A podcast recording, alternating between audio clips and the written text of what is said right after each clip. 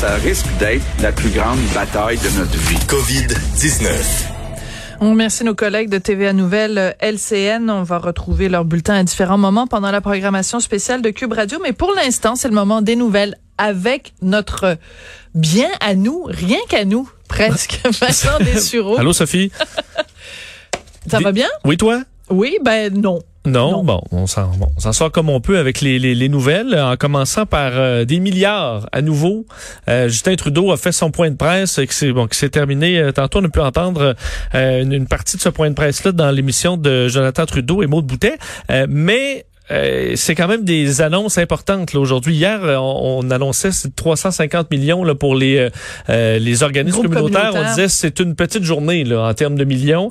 Ben, aujourd'hui, on est à plus de 9 milliards annoncés. Je vous rappelle que tout ça, ça s'ajoute à toutes les autres mesures là, qui totalisent. On est autour dans les 200 milliards.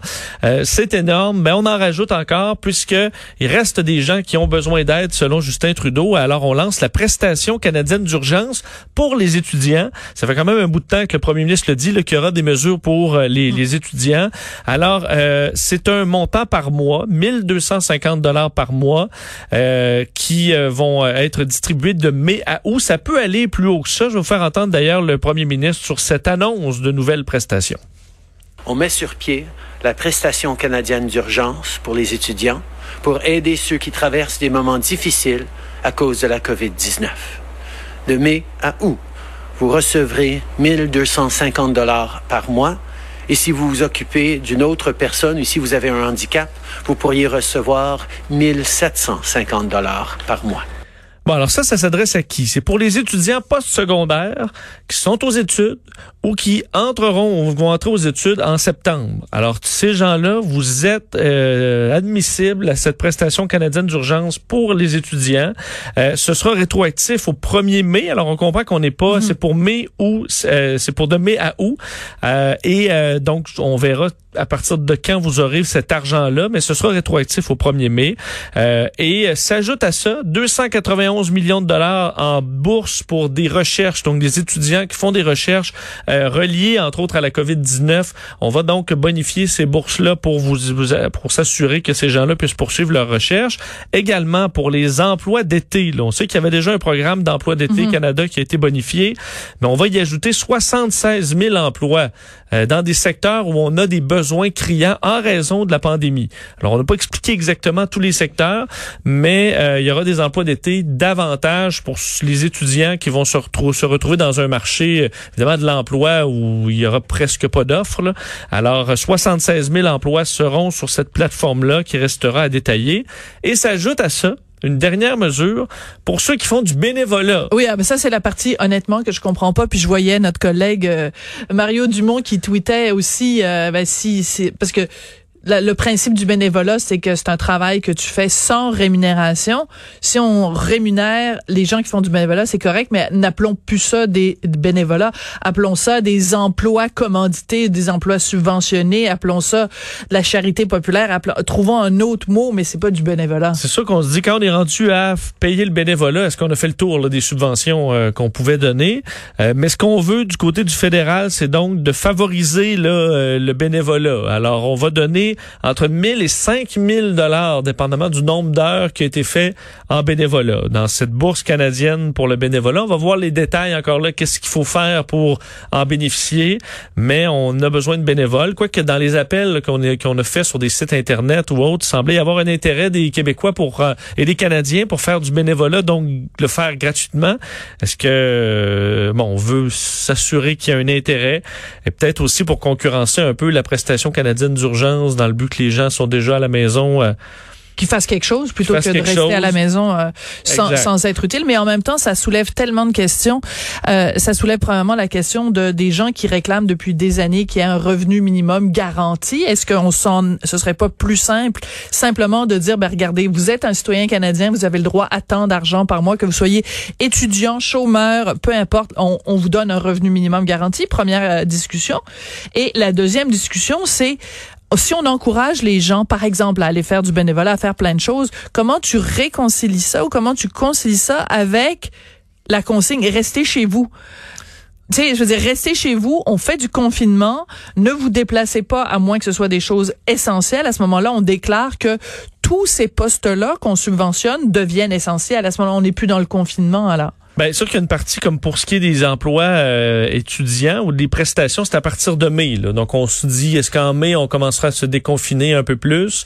Euh, on verra pour l'été. Parce que c'est sûr que pour les initiatives étudiantes, c'est vraiment pour l'été euh, où il y aura une partie de l'économie, on le souhaite, qui, qui, va reprendre. Sera euh, mais il y a eu beaucoup, il y a de plus en plus de questions là-dessus sur ce, ce à quoi tu faisais référence là, sur un revenu euh, minimum garanti. Est-ce que ça aurait été beaucoup plus simple de donner tout simplement un chèque à tous les Canadiens, puis on s'ajuste au moment des impôts à la fin de l'année, et ceux qui n'avaient pas à le recevoir se retrouveront à le rembourser?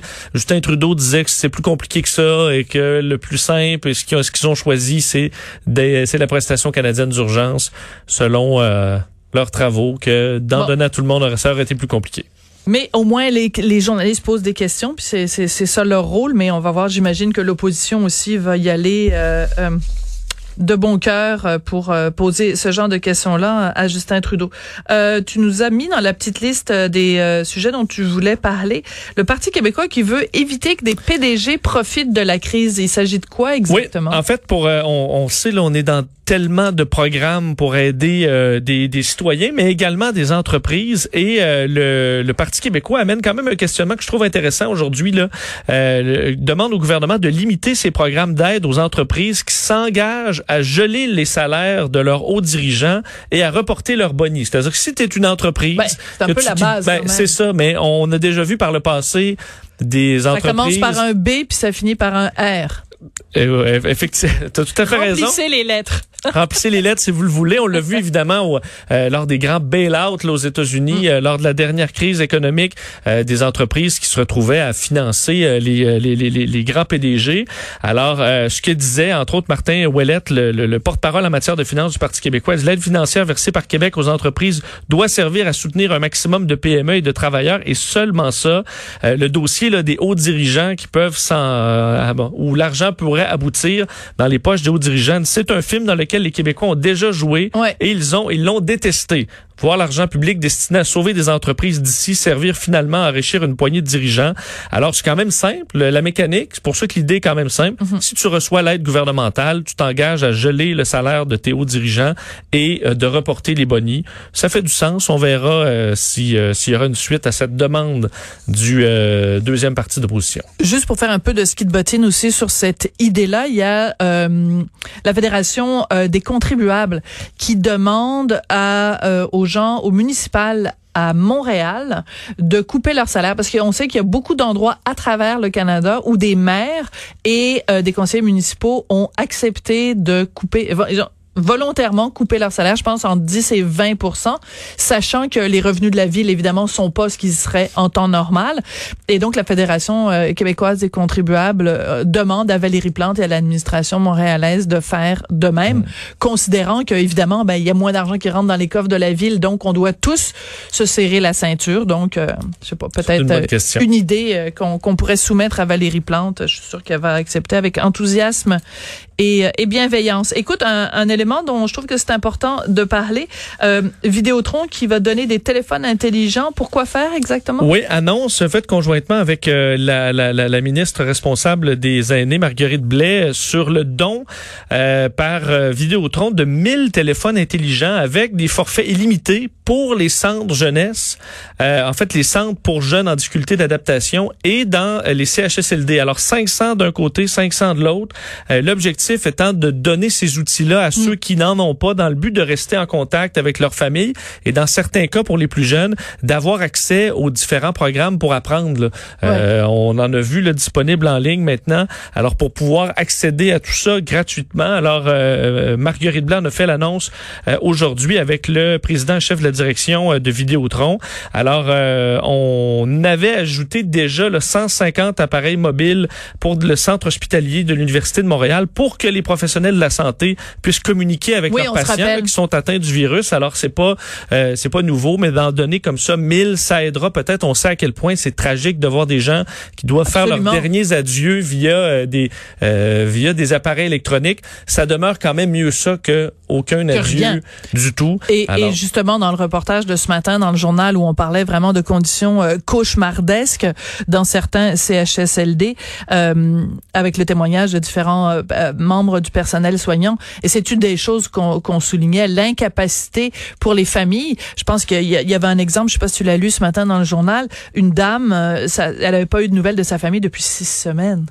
Depuis six semaines, n'a pas de nouvelles. les employés débordés peuvent pas s'occuper de faire des appels, temps, ben, faire ils n'ont même pas le temps de les nettoyer, de les nettoyer. Alors écoute, on c'est c'est vraiment euh, l'échec euh, d'un système. Donc si ce genre de d'action là peut aider, puis écoute, peut-être finir avec un, un point de vue financier, les revenus de métro qui euh, augmente, euh, on s'en doute, hein, tellement plus de gens qui font l'épicerie, euh, qui même accumulent dans leur congélateur, c'est sûr que ça paraît dans les finances de métro. Oui, alors qu'on atteint, on attend beaucoup de résultats trimestriels pour des grandes compagnies cette semaine, et on verra l'efficacité ou comment se passera de, la situation du côté des marchés.